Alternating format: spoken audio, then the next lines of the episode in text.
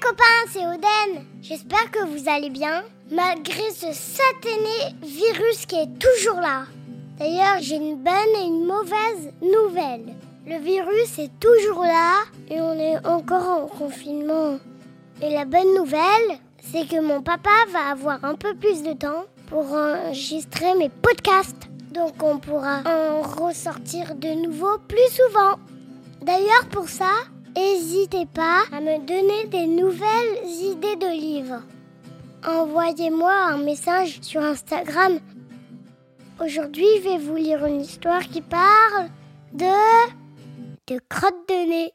Ah, c'est dégoûtant, c'est tout gluant en plus. C'est un livre qui s'appelle Panique au village des crottes de nez, écrit par Murzik et Morisseau. Ça parle d'un village de crottes de nez où tout se passe bien jusqu'au jour où... La suite, tout de suite, c'est parti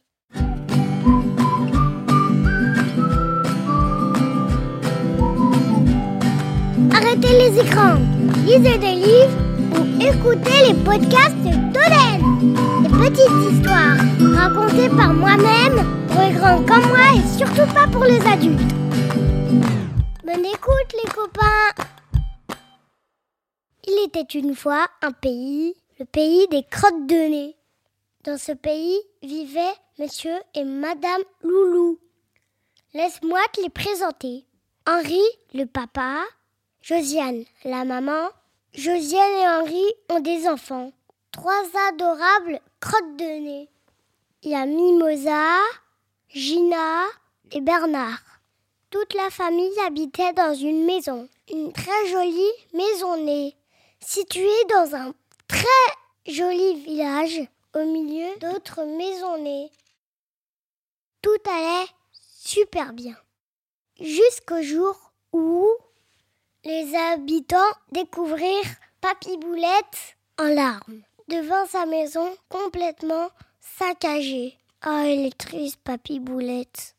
Tiens-toi bien, voici ce qu'il raconta. La nuit dernière, un doigt géant avait surgi sans prévenir et s'est mis à fouiller partout du sol au plafond. Il a enlevé toute ma famille, mon fils, sa femme, mes petits-enfants. Papy reniflait sans pouvoir se calmer. Très vite, la panique envahit le village. Mais à qui était ce doigt? D'où venait-il?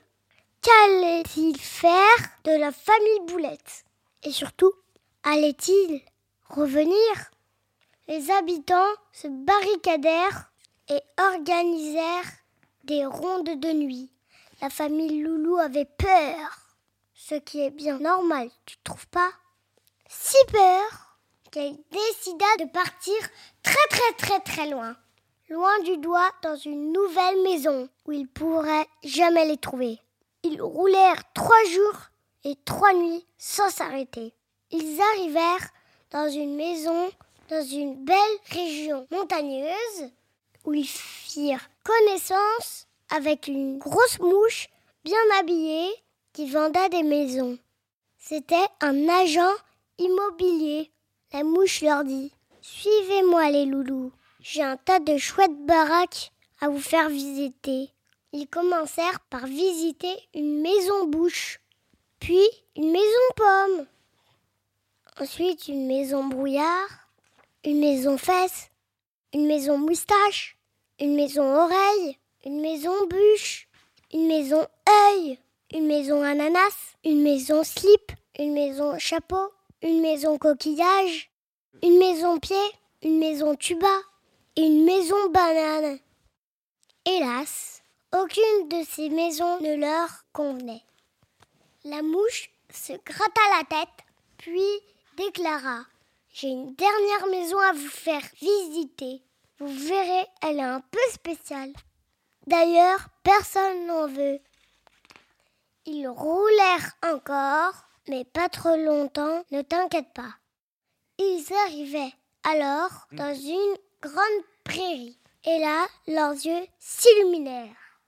Au milieu des herbes folles, des coquelicots et des pissenlits, se dressait une maison magnifique.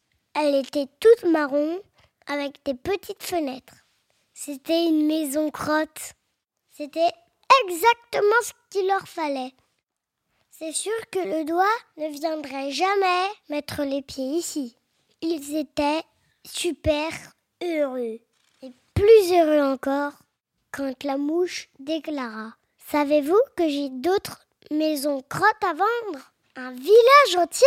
Fantastique s'écria Josiane. Loulou, appelons immédiatement tous nos amis du village né. La suite, tu la devines? Toutes les crottes de nez quittèrent le village né pour rejoindre le village crotte.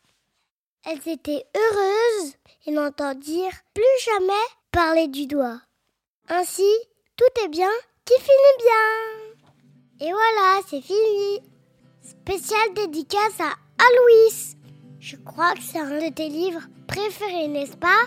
C'est ta tata Elodie qui m'a donné l'idée. Allez, on se retrouve très bientôt pour de nouvelles histoires. En attendant, abonnez-vous à mon Instagram. Gros bisous les copains. Ciao ciao